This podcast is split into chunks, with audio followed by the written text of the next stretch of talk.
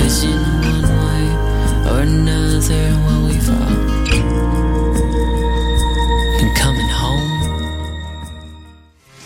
News Montréal vous invite à la première québécoise du film Sweet Mickey pour président, en ouverture officielle du 11e Festival international du film black de Montréal, le mardi 29 septembre au cinéma impérial à 19h. Sweet Mickey pour président mettant en vedette Michael Martelly, Wyclef Jean, Bill Clinton, Sean Payne et Ben Stiller, en présence du producteur Price Michel, fondateur du groupe Fugees. Billets en vente sur montrealblackfilm.com au coût de 25 dollars. Un événement de la fondation Fabienne Collat. Salut, t'es un jeune créateur professionnel? T'as un spectacle à proposer dans n'importe quelle discipline des arts vivants? T'as jusqu'au 30 octobre pour le faire à vue sur la relève.com. Depuis 1996, Vue sur la relève a servi de tremplin au premier spectacle d'Alex Nevsky, Pierre Lapointe, Vincent Vallière, Fred Pellerin, Evelyne de la Chenelière, Carquois, Lisa Leblanc, moi-même, Sarah Dufour et de nombreux autres. Grâce à Vue sur la relève, ton spectacle pourrait aussi prendre la route du Québec et d'ailleurs. Présenté par l'Auto-Québec en collaboration avec Québecor, Vue sur la relève se tiendra à Montréal du 5 au 16 avril 2016. Global News Montréal vous invite au 11e Festival international du film black de Montréal du 29 septembre au 4 octobre. Découvrez les plus grands films black et divers invités, dont Praz Michel des Fugees, Martin Luther King III, fils du Dr King, Paul Haggis, Suleiman Sissé, ainsi que des films palpitants des quatre coins du globe. Achetez vos billets ou carte passeport sur montrealblackfilm.com. Du 29 septembre au 4 octobre, au Quartier Latin, à l'ancien cinéma ONF, à l'Impérial et à Concordia, info et programmation montrealblackfilm.com. Un événement de la Fondation Fabienne Collat. Vous écoutez Choc pour sortir des ondes.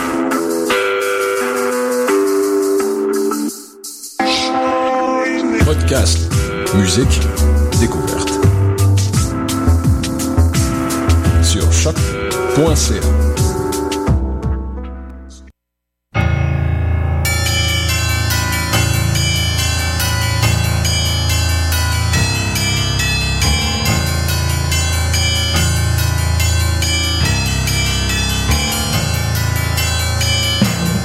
Bonsoir, vous êtes bien sur Choc, c'est le tome 15 de Mission Encre Noire, chapitre 197.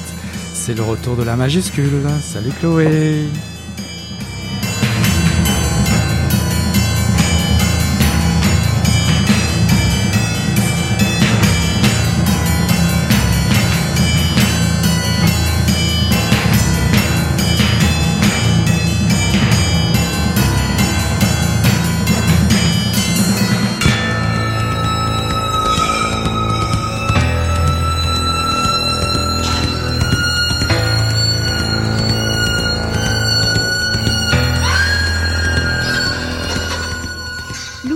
Aussi les livres d'une collection populaire à laquelle elle était abonnée. Ce soir-là, j'étais de passage dans sa maison. Elle me retenait plus longuement quand il lui arrivait d'avoir le goût de parler. Elle mentionna un ouvrage à deux voix entre une mère et sa fille. Le livre remportait un succès médiatique incontestable, il en était question partout. Les avis étaient unanimes, un plein consensus, comme on aime la littérature au Québec. C'était le phénomène de la saison. La fille, un personnage connu, apparaissait tous les soirs au petit écran. Mon amie tenait à me prêter le livre, ce qui n'était encore jamais arrivé. Elle me le tendait avec une excitation certaine. Elle voulait que nous en parlions, elle voulait que nous parlions de la mère, voulait savoir ce que j'en pensais. Lucky l'avait côtoyée à Radio-Canada pendant les années 50. Elle se remémorait une belle femme. C'était donc l'histoire d'une beauté. Lucky, la féministe radicale, me surprenait. Elle m'offrait en lecture un ouvrage biographique signé par une mère et une fille qui se racontaient. Cette lointaine décennie a été l'âge d'or de grand conformisme. Tout était à sa place. Chacun savait ce qu'était une femme, ses âges, ses phases, ses rôles, ses rêves, sa destinée, ses fonctions, ce qui se faisait, ce qui ne se faisait pas, ses modes vestimentaires selon les saisons, ses rituels, ses obligations ou ses devoirs, ses réussites ou ses échecs. La femme, comme l'écrivaient les poètes du pays, était l'apogée des mérites de la civilisation chrétienne et du mode de vie américain, un monument de signes et de consignes. Enfin, la femme existait.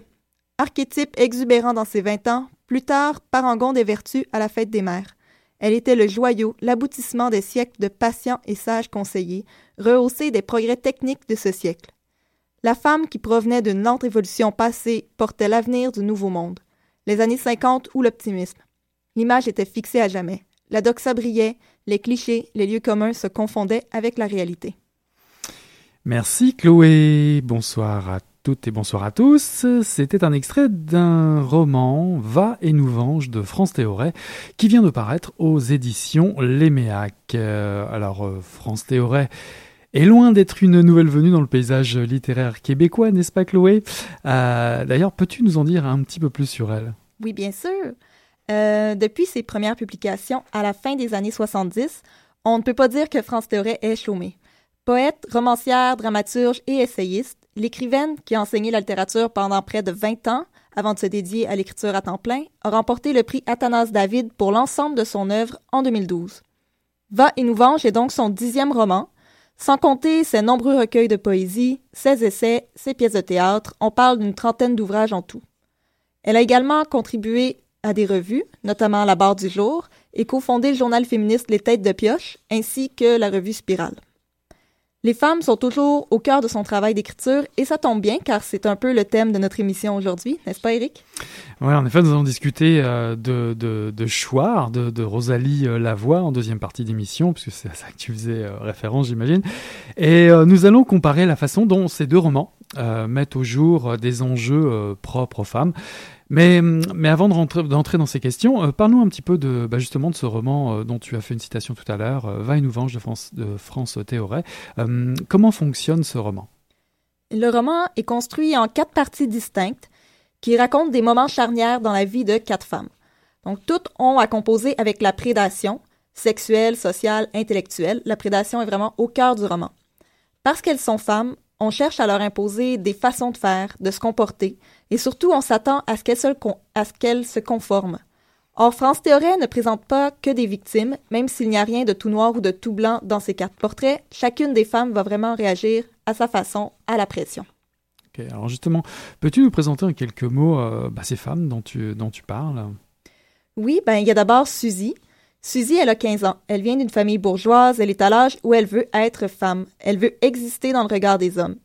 Et tout, autour d'elle, la pousse à rechercher cette attention. Sa grand-mère est complètement obsédée par l'idée de la virginité de sa petite fille, par cette histoire qu'elle se construit dans sa tête sur comment sa petite fille va la perdre, sa virginité. Cette grand-mère, donc, est complètement obsédée par le sexe de sa petite fille. Il y a aussi la cousine de Suzy, d'un an sa cadette, toute la famille sait qu'elle est sexuellement active avec son copain et tout le monde commente dans son dos ses décisions. Et Suzy est très jalouse de sa cousine. Est jalouse que sa cousine connaisse le sexe alors qu'elle non, parce que tout le monde autour d'elle ne parle que de ça. Et Suzy va tomber dans l'œil de l'ami de ses parents, Norbert. C'est un vieux garçon de 50 ans qui décide de faire son éducation sexuelle. Lui, il se croit très altruiste et ça l'excite, ce pouvoir qu'il se donne de montrer, de former, de mouler Suzy à ses désirs. Et cette excitation cérébrale va justifier ultimement le passage à l'acte. Donc ça, c'est la première des quatre histoires. Mm-hmm. Ensuite, le roman suit Elisabeth. C'est une préposée aux bénéficiaires dans un foyer de fin de vie. Elisabeth, elle est différente. Elle aime son travail, elle s'attache aux patients, et très vite, son comportement devient suspect aux yeux de ses collègues qui, eux, cherchent toujours à en faire le moins possible. Donc, elle va vraiment s'impliquer dans la vie des patients, elle va apprendre leur nom, elle va euh, militer pour qu'ils aient bon, euh, plus de respect de la part et de leur famille et des employés. Mais petit à petit, la jalousie va venir gruger l'équipe. Euh, ses collègues vont devenir hargneux devant cette femme indépendante, libre, qui mène une vie simple et surtout qui est heureuse, ce qu'ils ne sont pas. Donc, ils vont se regrouper comme une meute et attaquer leur proie. Ils vont attaquer Elisabeth, qui est une femme différente et qui leur fait de l'ombre. Alors, je suis assez curieux de savoir quelle est la, troisième la troisième histoire, parce que tu nous en as lu un, passage tout à l'heure en ouverture, parce que j'ai un peu jeté un œil comme ça. En tout cas, la, troisième histoire est, un hommage à Louvi Bersianic. pour moi, c'est un peu, c'est un peu obscur. Euh, une auteure, euh, c'est toi qui me l'as dit, mais c'est une auteure majeure que, que fait revivre. Euh, bah vas-y pour témoigner justement de cette, la vivacité de l'esprit de cette intellectuelle féministe. Oui, donc euh, ben, c'est Louki Bersianic, en ah, fait, bah, ça. qui est euh, décédé malheureusement. Mais euh, France Théoret était très proche de cet auteur. Ils avaient souvent des discussions autour de la littérature. Donc, France Théoret se met en scène dans ce troisième fragment pendant qu'elle rend visite à Louki Bersianic. On va d'ailleurs retrouver beaucoup des propos que Bersianic avait livrés dans, dans, dans un recueil d'entretiens qui a été publié l'année dernière aux éditions du Remue-Ménage. Et c'était vraiment une intellectuelle féministe. Euh, elle réfléchissait, elle a écrit une œuvre majeure qui s'appelle Le Guélion, et euh, qui, qui est un roman, euh, mon Dieu, très, très intéressant sur le point de vue linguistique. Bref, Alors, pa- pardonne-moi mon ignorance, mais ça date de, de quelle époque, ça? Euh, Le Guélion, si je me trompe pas, c'est dans la fin des années 70 quand même. Donc, ce, troisième, ce troisième portrait, c'est le portrait de Louki. Et ici, les propos de Bersianic, tels que se remémore France Théoret, sont romancés, sont enrobés des réflexions de Théoret, de l'estime qu'elle portait pour cette écrivaine à la lucidité foudroyante, dont l'œuvre est malheureusement trop peu connue aujourd'hui. La preuve. J'en suis la preuve vivante. Mais aussi, France Théoret va profiter de, de ce, ce passage-là pour commenter la littérature contemporaine, commenter la création des femmes, la place des femmes dans cette... euh, comment elles s'inscrivent dans la production actuelle et quelles sont les conditions nécessaires à la création. Donc ça, c'est pour l'extrait, euh, le troisième euh, extrait qui s'appelle. Louki. D'accord Et en fait, euh, le roman se termine par un été dans la vie de Zoé, qui est une intellectuelle universitaire, qui renoue avec un ancien professeur, maintenant retraité, à la demande de celui-ci.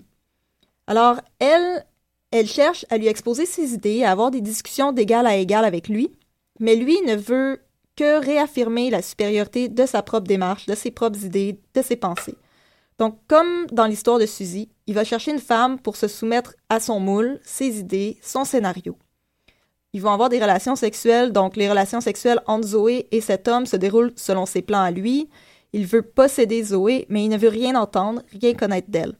Il dicte les gestes, les discours, parle de ce qu'elle appelle, euh, parle ce qu'elle appelle la langue Q. Mhm. Elle n'a jamais accès à la position de sujet malgré cette tentative pour se faire entendre de cet homme.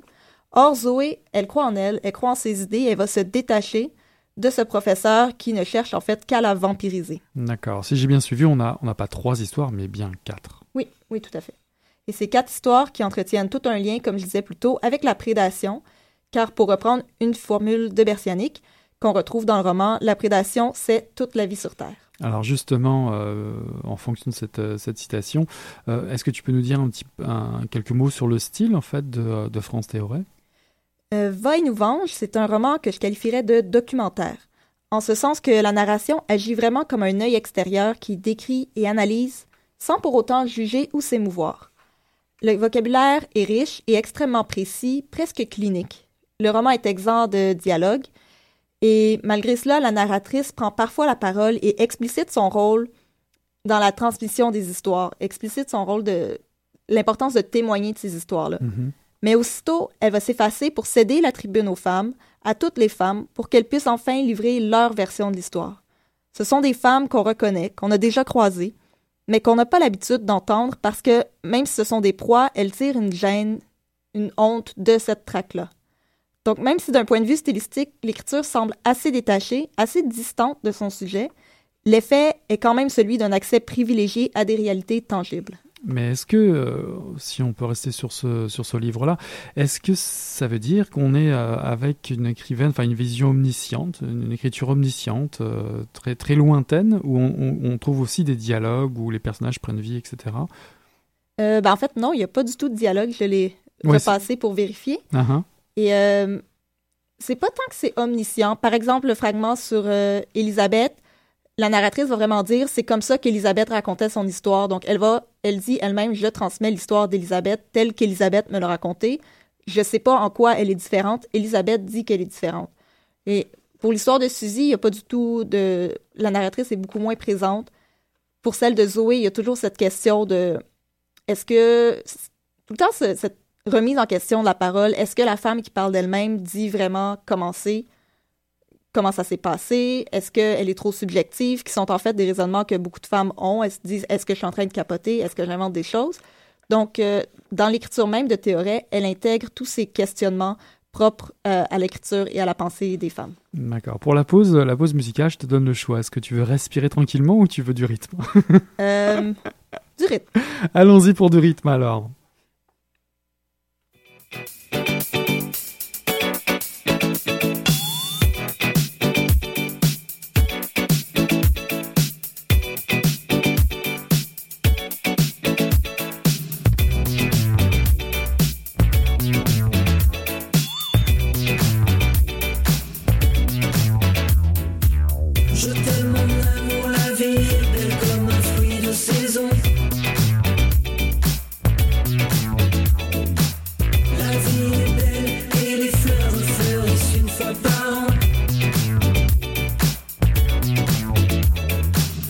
you.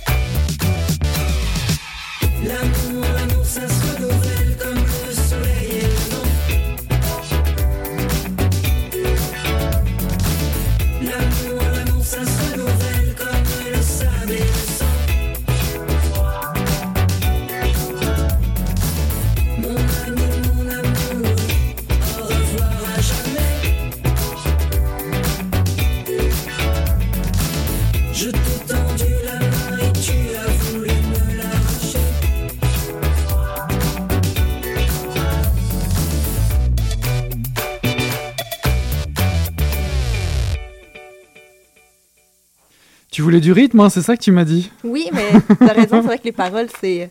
Vous n'avez pas entendu. Ah, je t'avais prévenu, je t'avais dit que c'était un petit peu ce, ce genre de, de, musique. En tout cas, c'était euh, X-Ray Zebras et Bengal. C'est euh, Je t'aime, mon amour, la vie est belle. C'est pas pire hein, comme titre.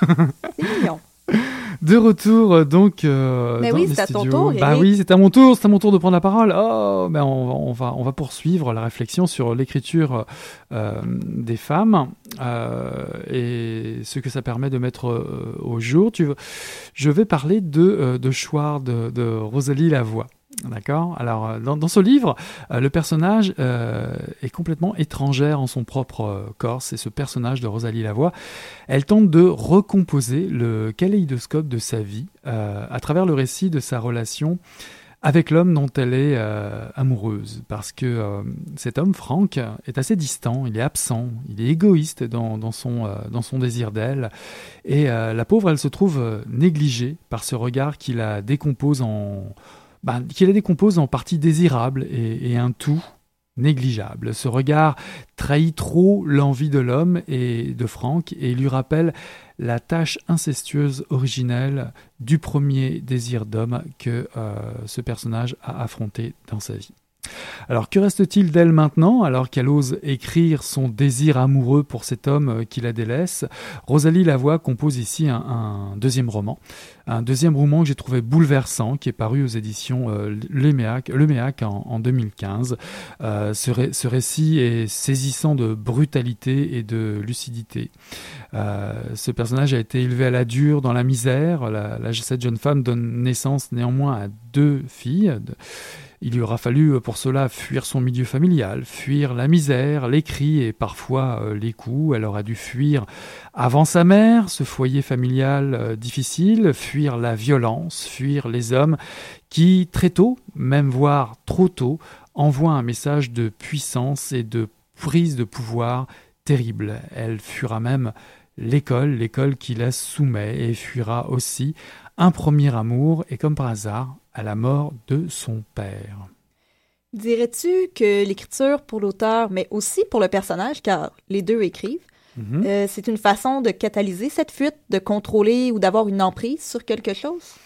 Ben, comme, je dirais, comment échapper à, cette, euh, à cet abîme social qui confie qui confisque tout finalement, euh, de la sexualité, du désir, euh, du regard de, envers soi des autres, euh, qui, qui confisque même l'idée du corps, de son propre corps. Rosalie Lavoie décrit parfaitement les mécanismes tronqués qui font que que pour, pour survivre ici en société, il faut séduire, astreindre le corps, euh, cette image forcément déformante qui modifie jusqu'à la perception, euh, la perception même de ses propres euh, besoins primaires, les besoins primaires qui répugnent quasiment, qui, sont, que le personnage trouve répugnant dans le livre. Loin, loin d'être martelée et glaçante, d'ailleurs, cette langue utilisée dans, le texte est très sensible, j'ai trouvé.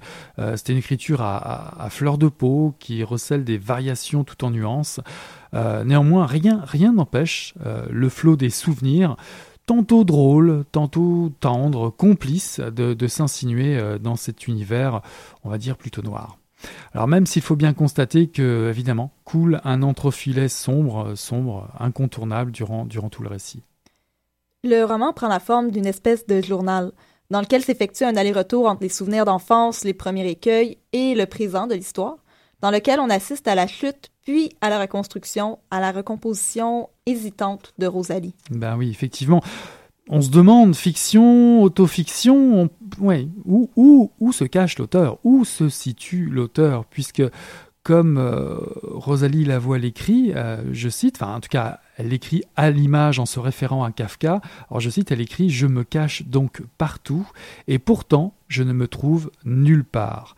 Peut-être est-ce la définition de la solitude. Alors plus loin, Rosalie Lavoie nous donne un semblant de réponse.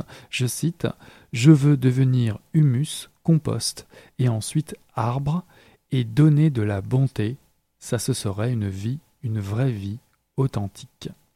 Alors il s'agit, euh, il s'agit alors dans ce roman poignant, euh, malgré les cauchemars, l'héritage de la violence, la difficulté de se confronter à ses propres gouffres hérités et à venir, je dirais, il s'agit alors de trouver sa propre façon d'exister. Euh, lire Rosalie Lavoie, c'est accepter de se prêter à une cuisine toute personnelle, descendre un peu plus loin en soi pour mieux revenir, pour faire la part des choses et de se dégager un espace où exister, et je dirais même d'en délimiter les contours, refuser d'être complice de la chute. Effectivement, parce que on veut pas livrer tous les détails, mais on voit que tout n'est pas sombre dans ce roman et qu'il se passe euh, des jolies choses quand même. Exactement, ouais. Et en fait, ce que j'en comprends à, t'écouter, Eric, c'est que Schwartz t'a beaucoup touché. T'a aussi permis de prendre conscience de la violence inhérente à la vie de cette, de cette jeune femme, mais aussi à celle de beaucoup d'autres. Pendant discuter, toi et moi, autour de ce livre, parce que j'ai eu la chance que tu l'aies lu aussi. Oui. et euh, oui, effectivement, c'est un des rares livres, enfin, rares livres, il y en a d'autres, hein, j'ai trouvé que c'était euh, une façon effectivement, euh, allez, je vais me lancer, pour un homme de euh, d'aborder justement ces thèmes du discours généraliste, ambiant, masculin pour la plupart, qui qui peut justement teinter la vie la vie des femmes en général. Le discours, c'est pas forcément un discours comme ça péremptoire dans des journaux, bah, quoi qu'on le trouve dans les journaux, dans les médias, mais dans le discours de tous les jours. Et dans le livre, je sais pas si tu te souviens, mais il y a beaucoup de petits exemples comme ça du discours du père qui prend beaucoup la place, ou même cette, cette image terrible, on a compris évidemment qu'il s'agissait d'inceste. Tu te souviens de cet exemple où euh, un, petit ami prend euh, le personnage de Rosalie Lavoie en photo euh, alors qu'elle elle répète pour du flamenco, je crois, et il y a une photo où elle est en extase, on dirait même où elle jouit, c'est ce qu'elle dit dans le livre, et effectivement, elle retrouve plus tard la photo épinglée dans les toilettes de son père. Oui, c'est quelque chose qui la met extrêmement mal à l'aise par ailleurs. Certain.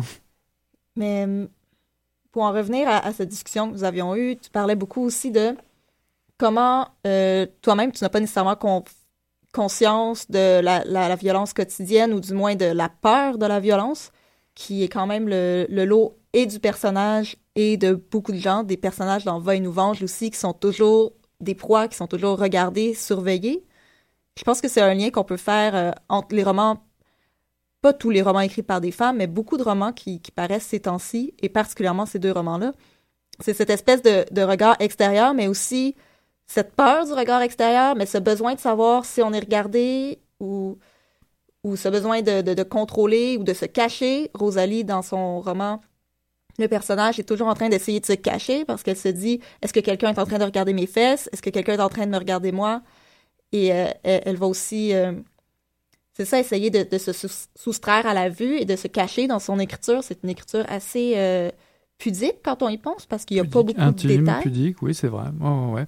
de toute façon, c'est aussi, comme tu le disais euh, auparavant, c'est un retour et une avancée entre le présent, l'avenir, et un présent, le passé, et peut-être un avenir, euh, puisque euh, néanmoins, malgré que le texte soit quand même assez lourd, il y a une certaine version, on va vers de l'optimisme quelque part, avec un, on va dire avec des grosses guillemets, mais en tout cas, les conclusions ne sont pas si noires que ça dans ce livre.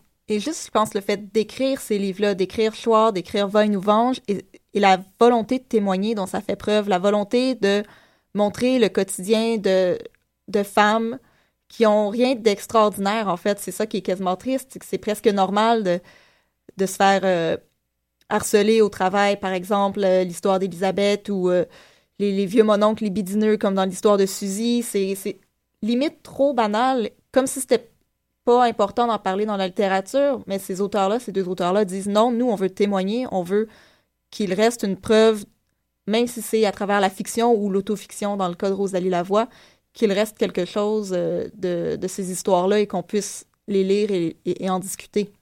Et la, tonalité est, est à la fois, je, je dirais même, éclairée euh, dans le cas de Rosalie Lavoie et sombre euh, dans l'intime, parce que tu parlais de situation professionnelle. euh, c'est sûr que Rosalie Lavoie va plus dans l'intimité de l'histoire de sa famille. Donc il y y a des portraits aussi euh, de, de- d'une famille vivant dans la misère, avec effectivement euh, des coups, des cris, etc. Donc il y a un, un échange entre le père et, et- et la fille, mais aussi avec la mère et, et les frères. Donc il y, y a tout un discours de violence sous-tendu, de jugement, euh, un discours moralisateur et masculin qui est véhiculé bah, par les hommes en, particulier, mais aussi par euh, certaines femmes, et en tout cas par sa mère, euh, qui met euh, du temps à quitter ce, foyer. Donc il y a, tout cet environnement qu'on retrouve à, travers la, parole omnisciente de, l'auteur, certes, mais qui, bah, qui éclaire dans l'intime de ce que, à travers ce personnage qui vit une situation difficile, mais qui éclaire aussi le texte dans la recherche de d'une ouverture euh, euh, au plaisir, euh, au bien-être, ses souvenirs de, quand elle était enfant, quand le personnage est enfant, à se faire baigner dans le lavabo familial, ou encore le- les, souvenirs de chalet, de bien-être, la nature qui, lui fait du bien et lui permet de reconnecter avec, dirais, le sensible. C'est peut-être ce que tu trouves aussi chez France Théoret. Mais oui, en fait, c'est jamais ni noir ni blanc. C'est comme la dernière histoire dans France Théoret avec Zoé qui est, qui est pris, aux prises un peu avec ce professeur qu'elle veut à la fois impressionner, mais elle se rend bien compte que c'est un imbécile, tu sais. C'est la même chose avec euh, dans l'histoire de Rosalie. Franck, elle le voit qu'il est nocif, puis elle sent que son père est nocif aussi, mais elle va quand même continuer de répondre à leurs demandes, puis continuer d'être un peu la souris prise entre les griffes parce qu'elle ne sait pas quoi faire d'autre, elle sait pas euh, quoi faire d'autre de sa peau, Ben, ou je ne sais pas nécessairement dire ça, mais Ouais. comment d'autre interagir avec ces personnes-là. Il y a, d'ailleurs ce, ce, ce, ce moment qui est terrible aussi dans le livre où, où finalement elle découvre que Franck euh, l'aime pour ses parties, c'est-à-dire qu'il la détaille, il aime sa bouche, il, aime son, il aime certaines parties de son corps, mais elle a l'impression justement que son tout est nié. Il y a comme sa personne, qui est-elle Elle en est à ce stade de se, de se poser des questions et j'avoue, j'avoue que c'est une belle leçon euh, à découvrir. Euh, je vous encourage très fortement euh, à vous plonger dans ce texte abrupt mais euh, très éducateur. Oui, et très beau aussi, Et très beau. porté par une très belle plume. Et d'ailleurs, en France Théoret aussi que tu recommandes, Absolument. Va et nous venge. Va et nous venge, qui est paru euh, euh, cette année, 2015, aux éditions Le Méac. Et Le Méac aussi est à l'honneur ce soir, puisque euh, nous présentions Chouard de Rosalie Lavoie, paru en 2015 aussi aux éditions Les Méac. Le Méac, ce qui conclut, Chloé, ta première majuscule de cette nouvelle session de la rentrée. Oui. Eh ben là-dessus, on tourne la page. Euh, on vous dit euh, à la semaine prochaine pour une nouvelle mission Noire. Salut Chloé Bonsoir, Eric.